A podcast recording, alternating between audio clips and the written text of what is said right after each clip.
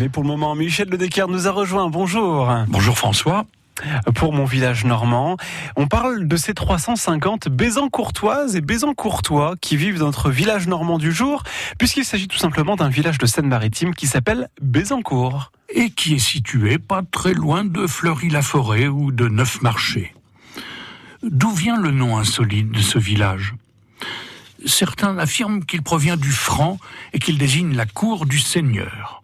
D'autres disent qu'il viendrait du mot celte bézo, bézo qui n'a rien à voir avec un petit gosse, hein, un petit bézo, mais avec un boulot, pas un job, non, un arbre. Alors à Bézancourt, l'église Saint-Aubin est assez récente puisqu'elle en remplace une qui a été incendiée en 1897. Il y a le manoir de Charles VII aussi, construit en partie au XIIe siècle. Il conserve une tour de cette époque, il a été remanié au XVe siècle et il ne subsiste que l'aile centrale à laquelle a été adjointe au XVIe siècle une autre tour. Ce manoir passe pour avoir été la propriété du roi Charles VII, et il a pu lui servir de relais de chasse à la lisière de la plus grande forêt du domaine royal, la forêt de Lyons, et pourquoi pas d'abri pour ses belles amours avec Agnès Sorel, sa maîtresse à la beauté légendaire.